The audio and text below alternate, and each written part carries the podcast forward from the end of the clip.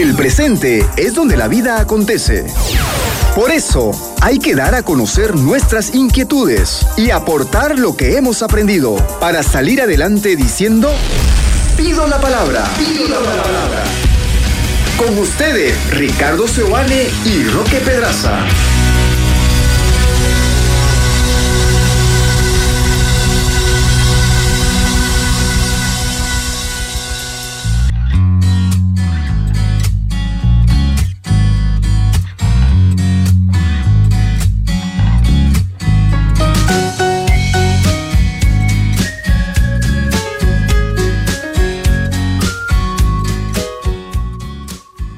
¿Qué tal amigos? Sean bienvenidos. Hoy vamos a desarrollar un tema muy interesante, ¿verdad, Roque? Sí, el tema de hoy se trata sobre qué puedo cambiar y qué puedo aceptar en mi pareja. Viste que esas dos palabras cambiar y aceptar son parecieran contradictorias, pero vamos a ver un poco cómo se van confluyendo en la misma dinámica de la relación. Claro, o sea, todos en nuestras relaciones de pareja vamos a pasar por ahí. En un principio no queremos cambiar nada, decíamos, ¿no? O sea, en un principio aplicamos eh, el tema de em, no cambies nunca, sos perfecto, somos hechos el uno para el otro. Bueno, en un principio quizás después se van a notar los defectos, después se van a notar las diferencias, a veces se notan desde el principio dependiendo de la madurez, pero por lo general... Eh, vamos a pasar todos por la etapa de querer cambiar algunas cosas o a veces meternos en una empresa muy difícil que es cambiarlo todo o querer cambiarlo todo. Una vez fuimos a un congreso con Ricky y uno de los terapeutas que allí decía, eh, que, que exponía, planteó la idea de que en el matrimonio hayan recontratos. Por supuesto que nosotros no estamos de acuerdo con eso, pero como idea me parece interesante porque a ver, está sostenido bajo el argumento de que no somos los mismos. Después de 10 años de matrimonio, ¿vos estás casado con la misma mujer con la que te casaste? No, claro. Por supuesto que no. Entonces lo que él decía era, propongo que hayan recontratos de matrimonio, algo así como que, bueno, nos casamos hasta el tercer año. El y tercer el año, contrato es válido por siete años, creo. Ah, O por siete años, ¿no? A los siete años vemos y si, y si nos seguimos eligiendo como pareja, prolongamos el contrato, ¿no? Una cosa que desde nuestro punto de vista no, no se entendía mucho, o sea, por lo menos No no, tiene estábamos, sentido, ¿no? no estábamos acostumbrados, no tiene sentido por el valor del sacramento, pero claro, era un congreso que no era religioso necesariamente, ¿no? Así que Claro, se hablaba del contrato civil. Se, se hablaba del contrato civil, por supuesto. Pero como idea, eh, es interesante, Ricky, porque nos cuesta cómo hacer para seguir casados con las personas, con la persona con la que me casé. Claro, esa, ese, ese temor al final, digamos, la cuestión de base, el problema de esa, de esa propuesta es que la cuestión de base está en el miedo. Sí. En el miedo de que de aquí a unos años ya no nos amemos más. ¿Cuántas veces en consejería vos escuchaste el término de es que él ya no es igual? O ella O ya- peor, se o ella- acabó el amor. O ella cambió conmigo, ¿no? Ya no es lo mismo. Bueno, hay que ver mucho qué hay detrás de esas expresiones. Probablemente sí tengan sentido y sí tengan justificación, pero lo que hay que entender es que los seres humanos no somos los mismos. Si usted se queda con la idea inicial de quién era su pareja al principio y solamente vive añorando esa parte, usted no disfruta de la pareja que tiene. Si usted tiene en su mente una pareja ideal que no tiene, y para pensando en la pareja ideal que no tiene, se desconecta de la pareja real que tiene, de esa que está durmiendo a su lado, de esa que desayuna con usted. Y cuando esa real le falta, wow, cuánto extrañamos eso, ¿no? Claro, eh, es, es- es interesante, Roque, porque también debería haber como un límite y decir, ok, ¿qué puedo aceptar y qué no? ¿Qué pasa si hay algo que no puedo aceptar? Hay, un, hay una propuesta de, de John Gottman, que es un terapeuta de pareja a quien nosotros seguimos bastante, su propuesta, su metodología, su manera de hacer terapia. Y él es un clínico y al mismo tiempo un investigador.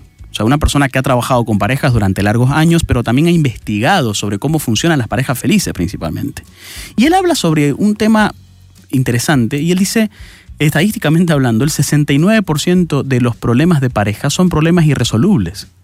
Yo cuando leí eso dije, puchi, ¿y para qué estoy, digamos, no? O sea, si solamente el 40%, 30. o el, mejor, mejor dicho, si solamente el 30% de los problemas de pareja se pueden resolver, o sea, ¿por qué, ¿por qué me esfuerzo en lo que me esfuerzo? ¿Cuál es el sentido de hacerlo? Cuando seguí leyendo la propuesta, él decía, en realidad cuando hablamos de problemas irresolubles, significa que son cosas que no pueden cambiar, pero que sí uno puede reformularlas, sí uno puede cambiarles el significado, sí uno puede profundizar en ella y dialogar sobre ellas.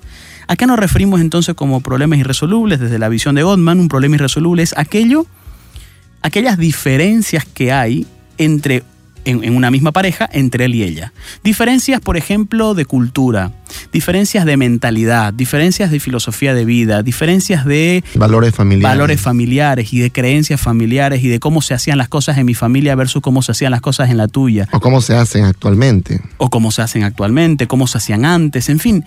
Toda esa amalgama de cosas de quién es el otro y por qué es como es, dan lugar a lo que conocemos como problemas irresolubles. ¿Se te ocurre algunos ejemplos de problemas irresolubles, Ricky? Claro, eh, se me ocurre, por ejemplo, eh, que él antes de casarse tuvo un hijo fuera o una hija fuera del matrimonio, ¿no? Eh, no se conocían, fue una cuestión de juventud, no se casó con esta persona y tiene un hijo. Luego ya pues conoce una persona, se enamora, se casan y quieren formar realmente una familia, pero resulta que ya tiene un hijo. Esto es una cuestión que si no se habla lo suficiente y no se llega a un acuerdo, seguramente que va a generar problemas en esa relación. Sobre todo si la pareja, digamos, suponete que el que tuvo el hijo fue el varón, la esposa, ¿no?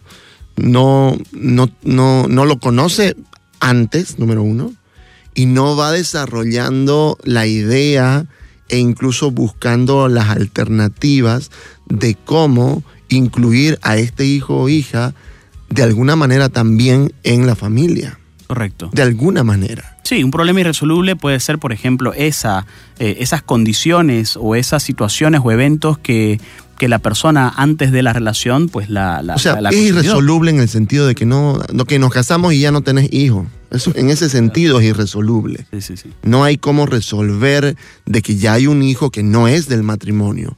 Y este hijo tiene su madre también. Correcto. Y su padre. Tiene su familia, ¿no? O, ajá, su madre o su padre. Y, y, y, se le pasa pensión todos los meses. Y además hay una relación entre ellos dos, porque es su padre. Entonces, ese tipo de cosas no podemos decir, ok, me encantaría que no existieran. Me encantaría que te desentendás. Ya, pásale la plata, pero no la veas nunca más. Claro. O sea, esto puede ser un problema. Y es un problema irresoluble porque por más que hagamos lo que hagamos, ese hijo va a seguir. O esa también, hija va a seguir. También hay problemas irresolubles que tienen que ver con la manera de ser de cada uno. Por ejemplo, él suele ser más ahorrativo, desde el punto de vista de ella, tacaño, y ella suele ser más, digamos, más relajada con la plata y no tiene tanto problema con gastar, desde el punto de vista de él, más botarata. Entonces, claro, hay problemas irresolubles ahí. Podés esperar a que él, que es súper ahorrativo, sea alguien que eh, gaste dinero por doquier? Probablemente no. Podés esperar que ella, que suele ser en realidad la más, la que gasta mucho más y lo que fuera, que sea tan ahorrativo como lo que vos sos? Probablemente no. Por supuesto que pueden llegarse a unos acuerdos y ahí está el detalle de qué se puede lograr con problemas irresolubles. Está bien, no se puede resolver porque no se puede cambiar. Pero lo que sí se puede crear es, por ejemplo, creemos nuestra propia manera de ahorrar. Que no lo guardemos todo, pero que tampoco lo gastemos todo. Entonces ahí está el equilibrio que necesita primar en una pareja que cuando es consciente de esos problemas irresolubles. Él suele ser una persona bastante cachivachera, decimos por acá, o sea, recolecta todo. Ella suele ser obsesiva con la limpieza. Todo lo que no sirve lo bota. Tiene una visión minimalista de la limpieza y cuanto menos cosas hay, mejor. Problema irresoluble. Claro, ella se esfuerza porque él sea eh, extremadamente limpio y minimalista en su manera de recolectar cosas y él espera que ella entienda que para él es importante recolectar cosas porque eh, así es él, punto. Sí, cuando, cuando yo trabajo esto, este tipo de cosas con las parejas, Roque, siempre les doy un ejemplo mío, ¿no?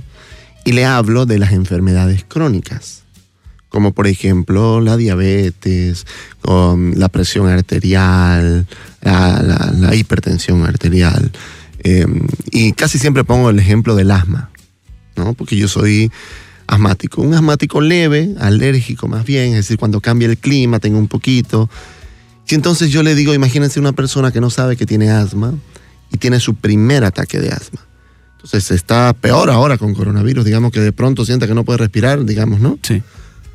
Entonces, la primera vez que esto va a pasar, esta persona va a decir qué me está pasando, no puedo respirar, siento que, que, algo me pasa, por favor lléveme al doctor, lléveme al médico, algo me pasa y eh, se va a sentir muy nerviosa, eso puede empeorar todavía más las cosas, ¿no? Hasta que, bueno, ya le dice, mire, lo que usted tiene es un asma y eh, el tratamiento para eso es cuidarse de ciertos alimentos y ahí si tiene alguna crisis importante pues puede tomar puede tener este aerosol digamos no y hacer eh, dos puffs cada, cada, ciertas horas digamos no o si algo está mal, bueno, le ponemos una inyección de corticoides para que también eso disminuya rápido, digamos, ¿no? Ok. Bueno, una vez que yo sé que tengo asma, sé que eh, lo más probable, sabemos que para Dios todo es posible, pero lo más probable es que para que una enfermedad sea tildada como crónica es porque no se sana. Es decir, puedo vivir con ella, puedo hacer mi vida relativamente normal, dependiendo de la enfermedad y enfermedades crónicas más graves, digamos, ¿no? Pero puedo vivir tranquilo. Puedo vivir muy feliz. Yo vivo feliz con asma. O sea, de vez en cuando me viene. Y ya sé que si me viene, digo, ah, bueno, tranquilo, es un poquito, ha cambiado el clima y harta humedad, bueno, es normal. Y si me viene un poquito más, tengo mi, mi, aerosol y entonces me, me, lo coloco y se pasa la crisis y estoy tranquilo y vivo feliz. Es decir, acomodo mi vida a partir de que tengo esta condición. Si yo viviera todos los días pensando, maldita asma, ¿por qué me tuvo que tocar a mí? ¿Qué puedo hacer de ahora en adelante? Esto no es vida. Yo no quiero depender de este aparatito. Yo quiero respirar bien para siempre. Porque voy a amargarme. Por supuesto. Pero yo puedo vivir feliz a pesar de que tengo esta enfermedad. Entonces, las parejas, yo siempre les digo, hagan una lista de cuáles son las cosas por las que más discuten. Número uno. Número dos, piensen de todas esas listas, ¿cuál es lo más, qué cosas son solubles y qué cosas son irresolubles? Les explico, digamos, ¿no? Por ejemplo, les digo, todo lo que no depende de ustedes o son terceras personas, irresoluble, por favor. ¿no? Y vamos trabajando y ellos me van diciendo, ok, si ya usted sabe que tiene esta dificultad y que es irresoluble, la pregunta central, Roque, es, ¿qué puedo hacer para que esto no afecte tanto nuestra relación. Claro, lo, mejor que uno puede esperar de un problema irresoluble es que se puedan aceptar las diferencias y por tanto las diferencias quedan como diferencias y no como problemas. Lo que pasa es que muchos de los problemas parten de diferencias, mas no toda diferencia es un problema. Cuando yo logro que ese problema solamente sea una diferencia, bueno, yo tengo una manera de hacer las cosas y él tiene otra, aunque ambos entendemos nuestra manera de hacer las cosas, evidentemente intentamos respetarla lo más posible, no pretendemos ser una sola carne en absolutamente todo, hasta en criterios, podemos tener criterios distintos y podemos pensar... Pasatiempos diferentes. Pasatiempos diferentes. Fíjate, una cosa tan sencilla el fin de semana. Él es más de quedarse en la casa, ella es más de salir a visitar a familiares. Cuando van y salen a visitar a familiares, él se cansa más rápido y se quiere ir más rápido y ella se amarga porque él dice que en el mejor momento él se quiere ir. Problema irresoluble. ¿Qué podemos hacer con los problemas irresolubles? Por lo menos dos cosas. Primero, lo que vos decís. ¿Cuánto vale la pena amargarme por esto?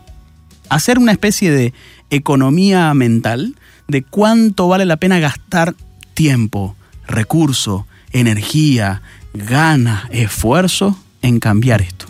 Cuando uno se da cuenta que el costo es muy alto, que me amargo demasiado, que todo el día paro de mal humor, que realmente no puedo ver a mi esposo sin, sin descalificarlo en mi mente por lo menos, cuando yo veo que el costo es alto, yo tengo que plantearme si realmente vale la pena seguir por ese camino. Y la segunda cosa que uno puede hacer con respecto a este tipo de diferencias es, por ejemplo, profundizar en ellas. Oye, nunca me he puesto a pensar, pero ¿por qué esta persona es como es? Por ejemplo, la persona a la que le faltó dinero en casa y que siempre estaban contando los pesitos que hay para que alcance el mes, en adulto se convierte el tacaño que es descalificado como tal. Claro, si él no, acostumbró a hablar tanto de sí mismo y capaz no lo comparte y no lo dice tantas veces. Pero cuando uno tiene esa mirada más profunda de ver las cosas, de cuál es la historia del otro y por qué el otro es como es y qué, de, qué en su historia puede tener sentido para explicar esta situación que a mí me problematiza, entonces yo empiezo a descubrir y cambiarle el significado a ciertas cosas. Yo recuerdo, Roque, pensando bien, nosotros, eh, a la comunidad a la que yo pertenezco, y pues también, hacemos retiros en un colegio. Y en ese colegio también había una parroquia. Y el párroco de esta parroquia, eh, Padre Francisco Borelo, que en paz descanse, un gran sacerdote, eh, cuando hacíamos estos retiros para muchísimos jóvenes, 800, 1000 jóvenes, ¿no? mucha gente, Yo recuerdo muy bien que él eh, revisaba la basura después de cada comida. Y venía y renegaba, decía, no puede ser, y agarraba el micrófono, ¿no? Se iba allá adelante y decía que él era italiano, no, no puede ser que ustedes voten comida, decía, ¿no? Y entonces él iba revisando. Yo decía, pucha, este padrecito es... Gruñón. Un poquito, ajá, ¿no? Un poquito cascarrabia. Y, y, y, luego me enteré, me contó alguien que lo conocía más de cerca, que eh, él le tocó vivir, eh, siendo niño, en la Segunda Guerra. Sí. Y pasar por la hambruna tan terrible que vivió Europa en general, pero sobre todo países como Italia, digamos, ¿no? En la, eh, al final de la guerra y en la posguerra, eh, una hambruna terrible. Entonces él no soportaba ver que hayan jóvenes que desperdicien la comida, que, que se sirvan demasiado para tirarlo después. ¿no? Obviamente que esta es una práctica realmente muy mala, no todos debemos comer y, y lo que, lo que, bueno, no, lo podemos dar a alguien que lo necesite. Pero, ok, uno entiende cuando conoce la historia, uno entiende por qué esta persona se indigna tanto con esto. Y las parejas tienen que hablar de eso, Roque. Sí, este es un tema sensible para mí, porque mi historia es esto. O sea, cuando uno entra a ese nivel de profundidad, vos sabés que hay parejas que dicen, Roque, nos conocemos muchísimo, pero cuando les toca preguntas sobre la infancia, sobre los momentos duros, sobre los temas difíciles, a ese nivel no llegan en la conversación. Y es que ser pareja supone también profundizar en esos aspectos. Escuchaba a una persona decir que, claro, durante mucho tiempo él siempre salía, estaba con sus amigos, tomaba sus cervezas y tal, pero ella de pronto empezó a ir a la parroquia, empezó a ir al grupo y tal, y, claro, empezó a problematizarse por ciertas cosas que antes no eran un problema. 25 años pasaron sin que eso sea un problema y en este último empieza a ser un problema. Entonces él dice, mucha, pero ¿qué? ¿No?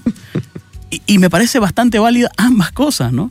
Porque por un lado digo, me doy cuenta que esto es malo, que esto no es, no es agradable a los ojos de Dios, pero al mismo tiempo hay un esposo que dice, o sea, no siento que, que querrás estar conmigo, siento que querés cambiarme a una persona que yo no soy y no sé si voy a poder hacer eso. O sea, es muy importante esto también para las personas de fe, donde ella o él va a la parroquia o al grupo, lo que fuera, y él no, es muy fácil descalificar desde allá, ¿no?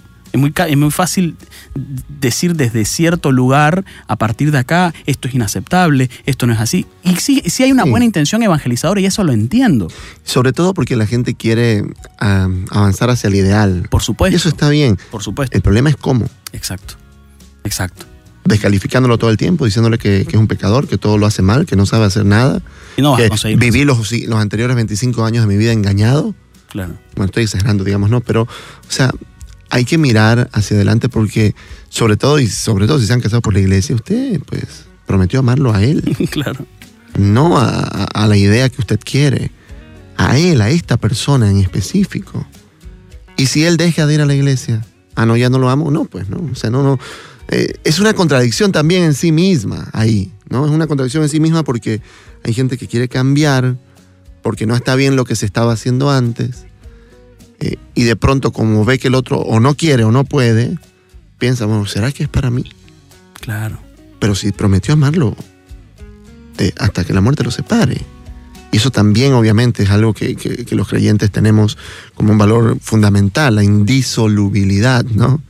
Prometer, comprometernos con esta persona, comprometernos con la felicidad de esta persona, ¿no? Y, y- y sabes que Roque, a veces me da pena porque la gente solamente mira ese lado, ¿no?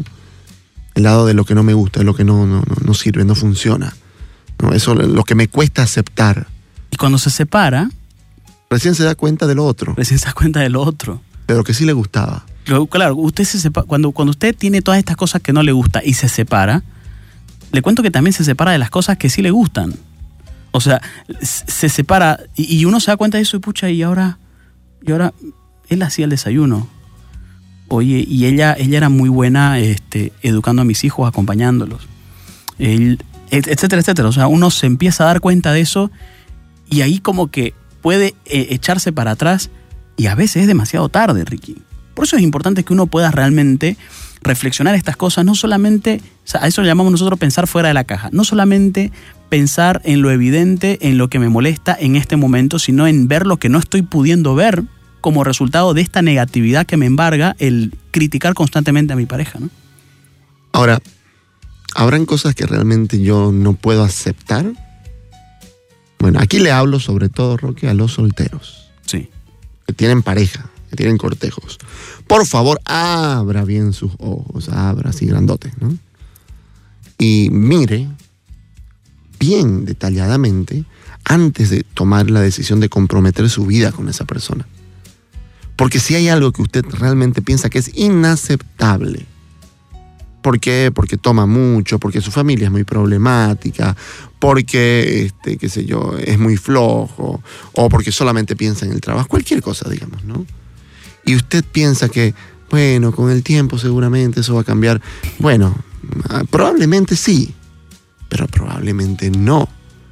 Y uno tiene que ahí saber, porque si hay algo que realmente es lo que yo no puedo aceptar de ninguna manera, si hay algo que yo no puedo entender eh, de mi pareja y realmente no quiero saber más de eso, lamentablemente, si yo me pongo en esa decisión, bueno, probablemente la separación es lo que va a venir. Totalmente. En fin, ¿cómo se da esto de cambiar y de, y de, y de aceptar? ¿Cómo se da esta? Es un proceso difícil, es un proceso muy duro, que vale la pena mirar más allá de lo evidente entender en profundidad cuáles son los problemas irresolubles de nosotros y por qué el otro es como es a partir de la historia que tiene.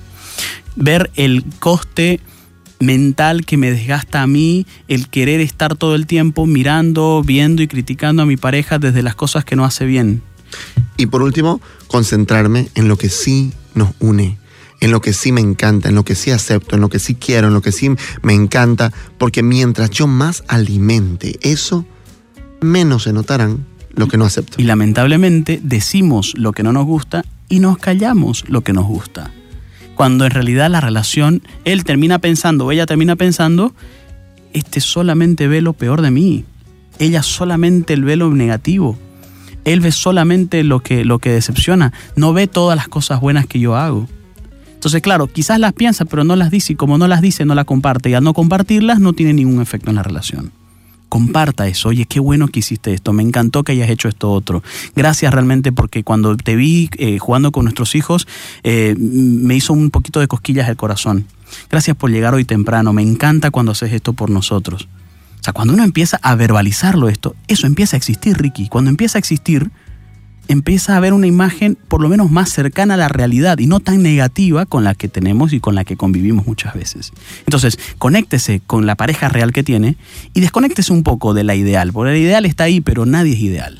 Usted puede separarse, buscarse otra persona, no hay problema. Y se va a dar cuenta que ese también tiene sus problemas irresolubles. Así que usted de los problemas irresolubles no escapar nunca. Con la pareja que usted tiene, puede ser muy feliz. Escuchaste Pido la Palabra con Ricardo Seoane y Roque Pedraza por 93.7 FM.